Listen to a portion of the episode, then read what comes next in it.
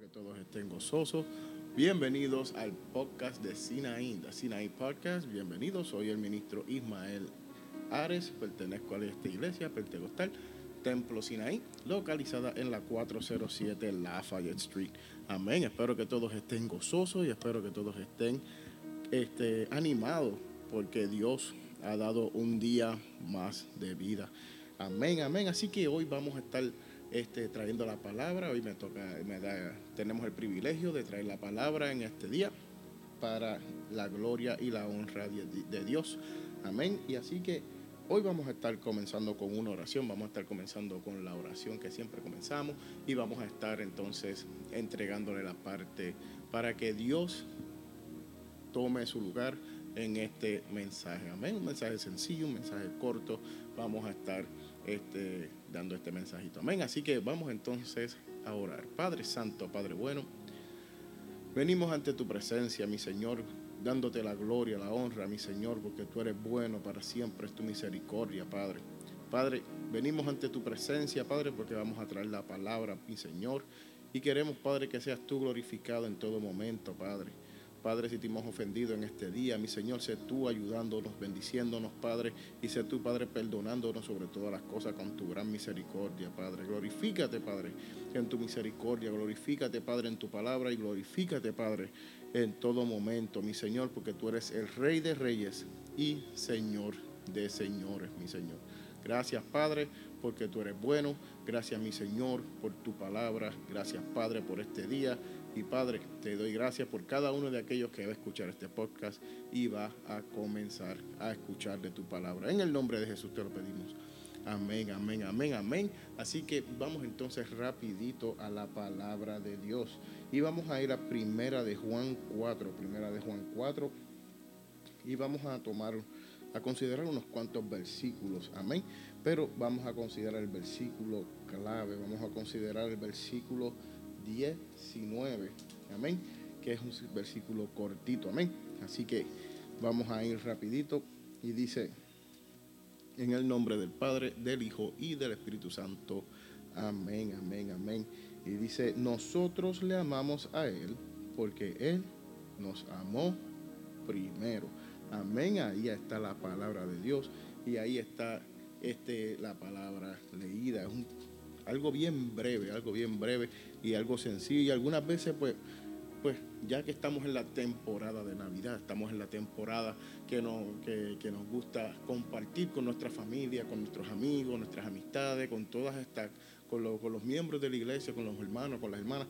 Amén. Y estamos, algunas veces se nos olvida cuál es el verdadero significado de la Navidad, se nos olvida cuál es el significado de esta temporada. Amén. Y vemos aquí que eh, eh, Juan está dando un, un pequeño sermón sobre el amor y, más, más, no tanto sobre el amor, sino la, el amor que ha sido consumado, el amor que, nos ha ayudado, el amor que nos, que, nos, que nos ha limpiado, amén. Y vemos aquí que Él dice que él, nosotros le amamos a Él porque Él nos amó primero. Y vemos aquí que no el, verdadero significado de la Navidad o de la temporada de, que, nosotros celebramos, amén, ha sido un poquito disturbed, um, ha sido distorsionado un poco, porque eh, eh, pues la cuestión es que la gente dice que sí el significado de la Navidad, porque el sentimiento es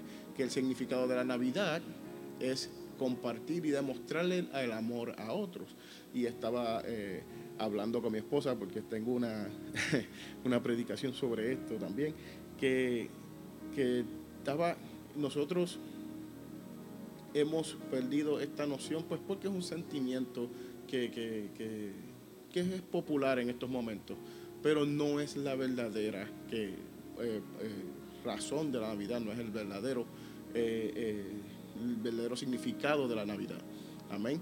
Y vemos que el verdadero significado ha sido distorsionado pues por eso. Amén. Y vemos que entonces que la temporada es más que, el amor fraternal o el amor del hermano, el amor familiar. Amén. Y vemos y que no estamos diciendo que, que, no es importante, es necesario dar amor, expresar amor por su hermano, es todo, es muy bueno, es muy bueno expresar amor por su hermano, es muy bueno estar este, compartiendo, es todo, es muy bueno, pero no es el verdadero significado. Pero entonces, ¿cuál es el verdadero, el verdadero significado? ¿Por qué estoy entonces hablando de que cuál es el verdadero, el verdadero significado de la Navidad o el verdadero significado de la temporada que usualmente usamos para celebrar este, este, este pequeño eh, eh, holiday.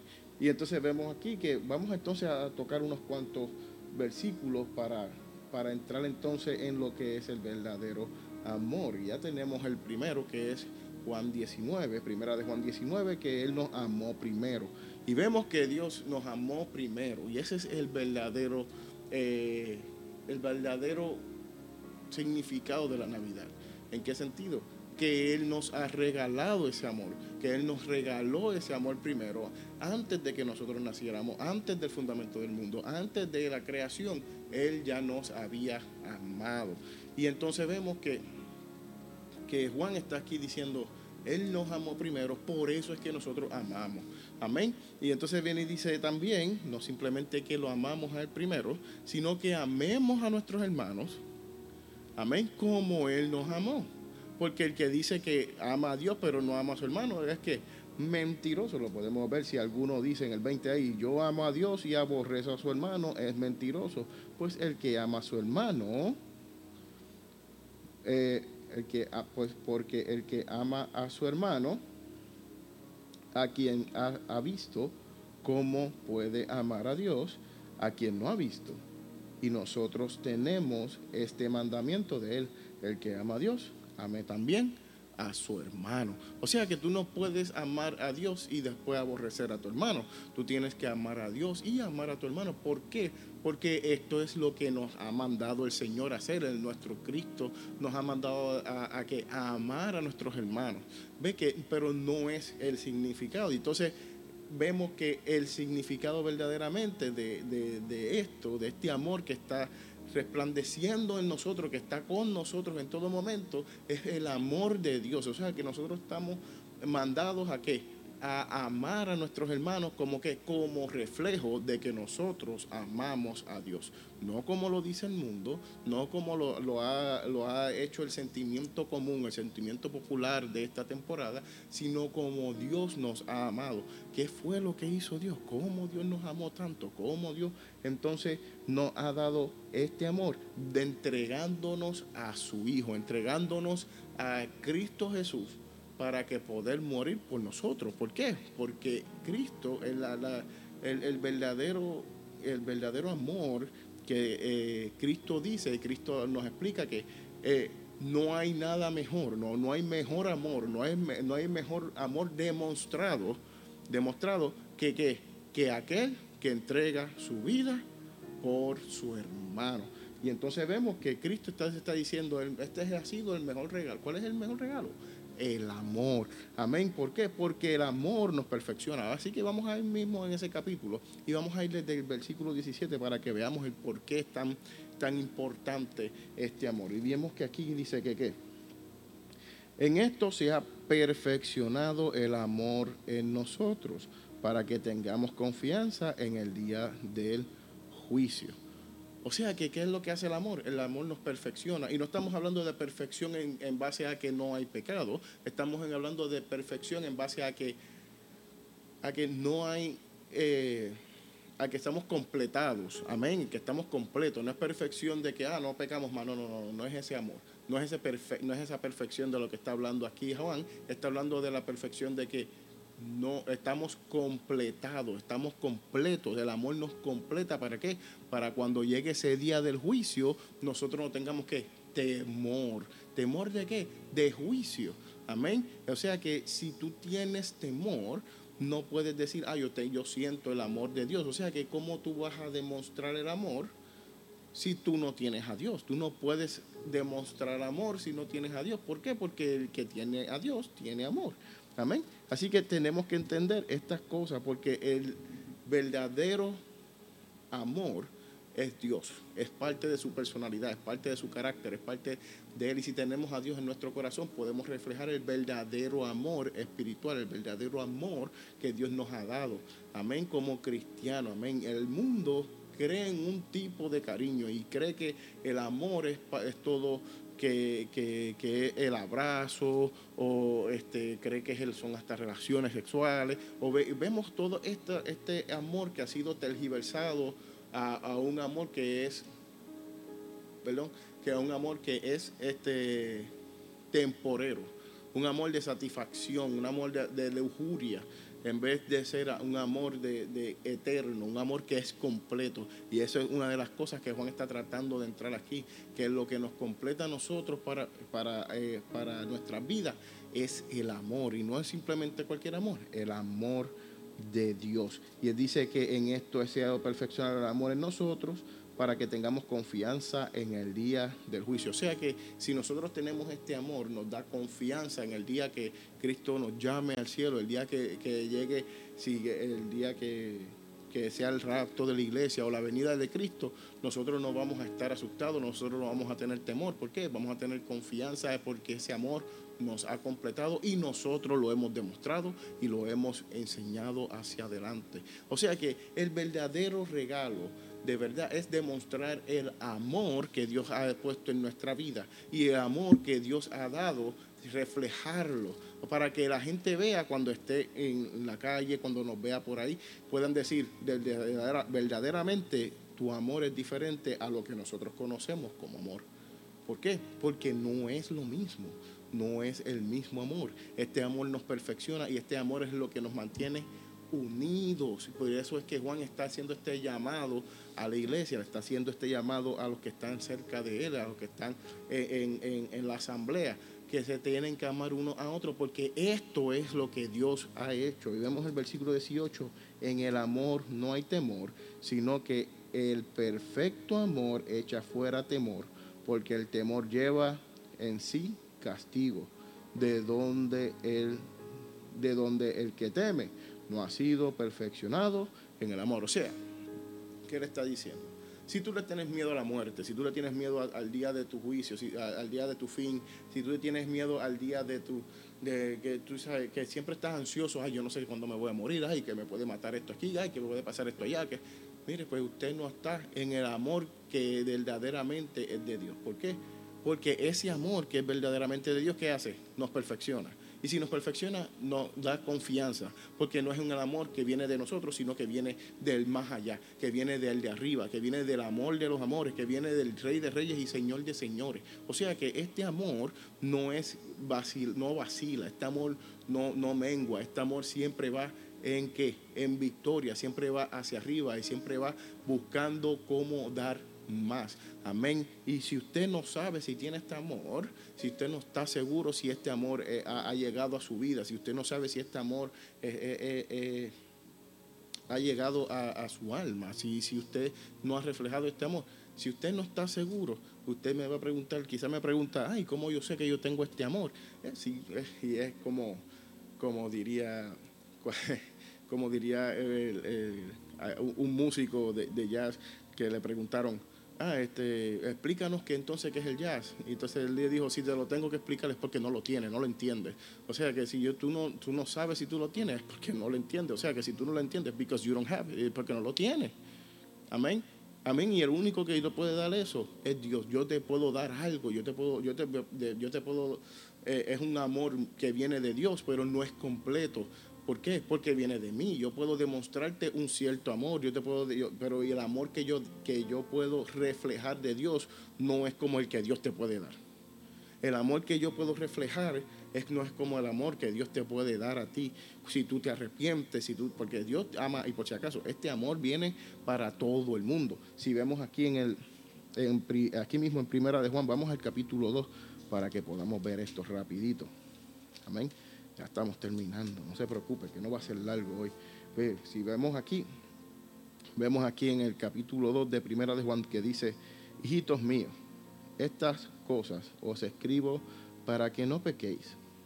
Y si alguno habéis pecado, abogado tenemos para con el Padre, a Jesucristo justo, el justo. Y Él es el que, Él es la propiciación de nuestros pecados, por nuestros pecados, y no solamente por los nuestros, sino también por los del que, de todo el mundo. Amén. Y en esto lo sabemos, ¿por qué? Porque le conocemos si guardamos sus mandamientos. O sea que para qué, que ¿cómo tú puedes saber si usted tiene este, este amor? ¿Usted, ¿Usted cree en Cristo?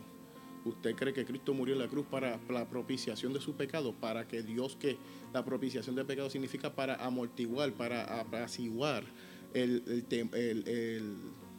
la ira de Dios. O sea que Cristo fue el que apaciguó la ira de Dios. Usted no puede hacer nada para apaciguar la ira de Dios. Nosotros no podemos hacer nada para apaciguar la ira de Dios. Pero Dios, por, por tanto, Dios amó al mundo que dio a su Hijo unigénito para todo aquel que en él cree no se pierda, más tenga vida, más tenga vida eterna. O sea que si usted cree en Cristo, que murió por sus pecados, que Él es su abogado, que Él es el que, el que el verdadero amor, que Él es el Hijo del verdadero amor, que Él fue el que calmó la ira de Dios y que Él, él es el que, el que viene pronto. Usted tiene ese amor. Mire, y si no lo siente, es porque algo usted está haciendo. Busque más de la palabra de Dios, porque este amor se lo dio a todo el mundo. Está, se lo está, Dios se lo está ofreciendo a todo el mundo. ¿Y cuáles son los requisitos, los estatutos de este amor? El estatuto de este amor es simplemente que entender que tú te tienes que arrepentir y entender que tú tienes que qué necesitas a Cristo Jesús para que Dios pueda apaciguar su juicio en tu vida. Amén. Y esto lo podemos ver en la en, la historia del joven rico. Amén. Que Cristo, que él viene donde Cristo y le pregunta, eh, perdón, que él viene y le pregunta, maestro, bueno, porque dice maestro, bueno, ¿cómo puedo ganar el reino de los cielos? Y Cristo le dice, pues le, le menciona la ley le dice, no matarás, no hurtarás. Y viene el muchachito, el atrevido, y le dice, he guardado esto desde mi niñez. O sea que lo primero que le está diciendo Cristo es que tú tienes que seguir la ley. Y lo, primero que tenemos que saber como hermanos de la iglesia, tenemos que saber como personas, que tenemos que saber como humanos, es que ninguno ha podido, ¿qué? Ninguno ha podido demostrar esto, ninguno ha podido seguir la ley, como dice Romanos 3:23, que todos hemos sido desechados de la gloria porque, todo, porque todos hemos sido constituidos, ¿qué? Pecadores. Y este muchachito no quiso lo que, está diciendo, ah, yo no, yo he seguido eso, yo no he pecado. Eso es que, que, lo que el joven rico le está diciendo a Cristo. Le está diciendo, ah, yo no me tengo que arrepentir porque yo sigo la ley. Pues Cristo viene y le dice, ah, pues está bien, pues no hay problema. Pues como tú sigues la ley, pues entonces vende todo, vende todo y sígueme. Y entonces ahí se puso triste, ¿por qué? Porque tenía muchas propiedades, porque tenía muchas ganancias, porque tenía todas estas cosas. Y entonces, ¿qué dijo Cristo? Pues, es, bien, es bien difícil que un rico llegue, al reino de los cielos. ¿Por qué? Porque ama mucho las riquezas. Tiene una lujuria por las riquezas. Tú estás amando más a Cristo, estás amando, perdón, más a las riquezas que a Cristo. Amén. Y Cristo ahí mismo lo puso que en, en, lo reveló al frente de todo el mundo diciéndole, si tú de verdad has seguido la ley, tú estuvieras aquí siguiéndome. Y ese era, eso era lo que Cristo le estaba diciendo. Cristo le dijo, ah, sí, tú has seguido la ley, ¿por qué tú no me estás siguiendo? Pues deja todo, entonces tú me vas a obedecer a mí. Pues deja todo, véndelo y vente conmigo. Y hasta ahí fue que llegó, esa fue la línea que trazó el joven, esa fue la línea que no pudo, que no pudo, que no pudo pasar el joven. Viste que como, como, ¿por qué? Porque el amor que le tenía era un amor del mundo, era un amor porque él le dijo, maestro, bueno, pero él estaba tratando de tentar a Cristo, porque el mismo Cristo le contestó, ¿por qué me dice, bueno, si el único bueno es Dios? Y porque me dice, maestro, si tú ni, me, si, tú, si de verdad yo fuera tu maestro, tú estuvieras aquí. Estamos entendiendo ahora, estamos entendiendo cómo es que entonces nosotros sabemos que tenemos este amor.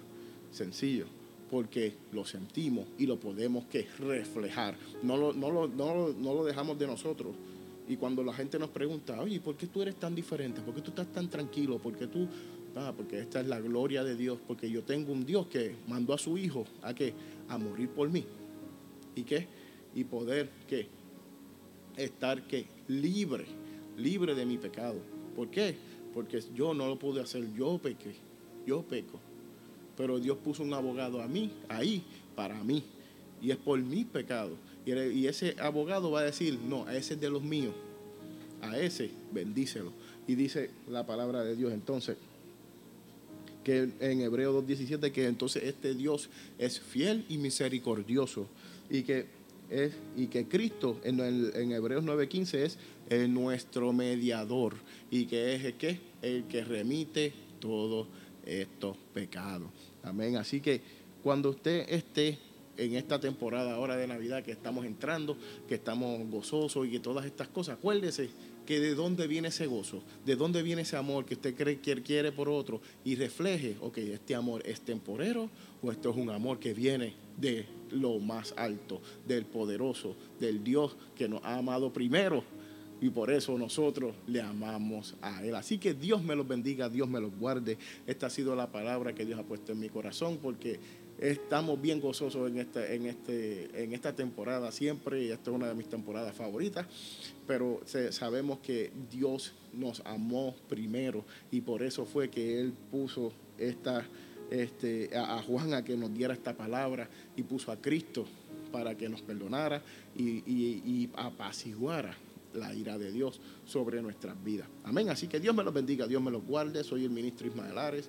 Espero que estén gozosos y espero que cuando escuchen esto se puedan gozar también con nosotros. Siga la página de la iglesia que está en las redes sociales, Iglesia Templo Sinaí. Así mismo lo puede conseguir, Iglesia Pentecostal Templo Sinaí. En Facebook, Instagram están los jóvenes de Sinaí Youth.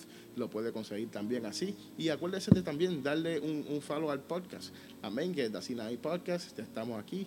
Eh, todos los lunes, mientras sea posible, vamos a estar trayéndole más podcasts. Y venga, y venga, eh, mira, mañana mismo vamos a testificar sobre estas, las grandezas de nuestro Dios.